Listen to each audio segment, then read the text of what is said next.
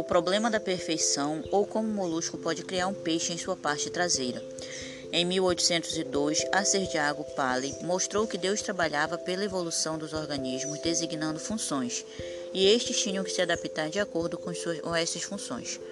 Entretanto, os evolucionistas, com o passar dos tempos, mudaram esse pensamento, buscando informar que o agente responsável pela evolução adaptativa seria a seleção natural. Mas para o sistema de Darwin, a seleção natural tem um papel construtivo, ou seja, constrói aos poucos a adaptação através de uma sequência de estágios intermediários que vai reunindo a forma de se adaptar de maneira sucessiva. Os críticos de Darwin referem-se a este dilema de que um órgão tende a se adaptar e alcançar a perfeição aos poucos com um problema de atribuição de valores adaptativos ou estrutura útil. Por exemplo, a maioria do, dos moluscos, os lampíceres, vive parcialmente enterrado em sedimento do leito do rio, com a parte posterior para fora. Isso causa a impressão de que o molusco possui um peixe na sua traseira, mas isso na verdade é apenas uma estrutura que se parece com um peixinho pelo seu formato.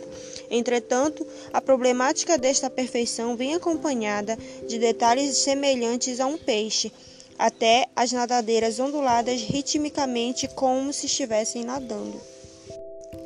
E então chama de peixe falso, e o envolto desta estrutura encontra-se extensões elaboradas e coloridas, que se assemelham a um peixe com cauda. Entretanto, esse peixe falso do Lampislis é um chamariz animado que serve para atrair o hospedeiro, e então, quando o peixe hospedeiro se aproxima, o Lampislis solta suas larvas do marsúpio, e esta deve ser engolida para que encontre o caminho até as guelras, para então sobreviver. Nesse caso, o Lampislis é um exemplo clássico do dilema darwinista, pois sua estrutura é útil para a pré-adaptação. Porém, os evolucionistas buscavam esclarecimentos para o conceito de pré-adaptação, pois para este evolucionista não existe na história evolutiva. Ademais, esse conceito faz com que o dilema da função de estágios incipientes sejam cortados ao aceitar as objeções e admitir que formas intermediárias não funcionam da mesma forma que seus descendentes já aperfeiçoados. Em resumo, da pré-adaptação afirma que uma estrutura pode mudar sua função radicalmente sem alterar sua forma. Nesse caso, estabelece uma ponte sobre o limbo dos estágios intermediários, onde argumenta em defesa da permanência das antigas funções enquanto as novas se desenvolvem. Então, esta pré-adaptabilidade serve para compreendermos como Lampíceles adquiriu seu peixe? Talvez, nesse caso, buscaram duas condições. Primeira, precisava encontrar uma forma intermediária que utilize pelo menos alguns dos elementos do peixe para finalidade diferente. Segunda, precisava especificar outras funções, além da isca visual, que o protopeixe possa desempenhar enquanto adquirir sua extraordinária semelhança. Para essas duas condições, foi apresentada a Lingumia nassuta, uma prima do Lampíceles, que parece satisfazer a primeira condição pois as fêmeas fecundadas dessa espécie não possuem manto nem abas, porém têm membranas de pigmentação escura, semelhantes a fitas que se ligam à concha parcialmente aberta. Essa espécie usa essas membranas para produzir um movimento ritmico.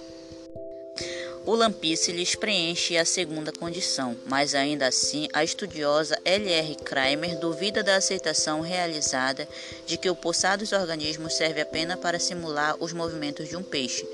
A cientista acredita que a movimentação dessa estrutura pode ter se desenvolvido somente para manter as larvas suspensas na água depois de liberadas, mas as vantagens de atrair os peixes já existiam desde o começo.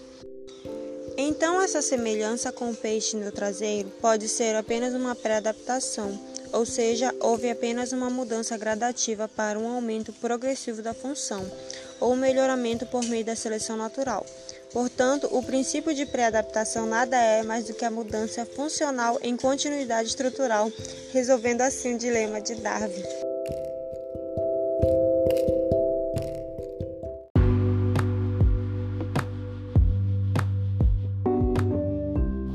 Vencer na vida. Hum, acredite que pode mais e que merece mais. Vá à luta com fé disciplina, determinação e paciência. Os obstáculos da batalha que você está enfrentando não se comparam à vitória que está para chegar. É, ninguém pode impedir você de vencer. Acredite. Corra atrás daquilo que, que faz o seu coração acelerar. E você não sentirá o peso do cansaço. Vencer é o que importa. O resto é consequência, gato. E também acredite que é possível superar qualquer desafio, pois os limites só existem na sua imaginação. Pode demorar, ser difícil e até machucar, mas com fé e esforço, seu sonho vai se realizar. Jamais se contente com o razoável. Faça o máximo que puder. Sua realidade é construída na proporção do seu esforço. Você tá ligado? Nenhum obstáculo será grande se a sua vontade de vencer for maior. Sabe aquelas palavras lá que incomodam a gente? É impossível, eu não consigo, por que que dando, das coisas dão errado? Sabe todas essas palavras? Risca uma por uma. Só deixa grafado a palavra é possível, porque tudo é possível quando queremos algo.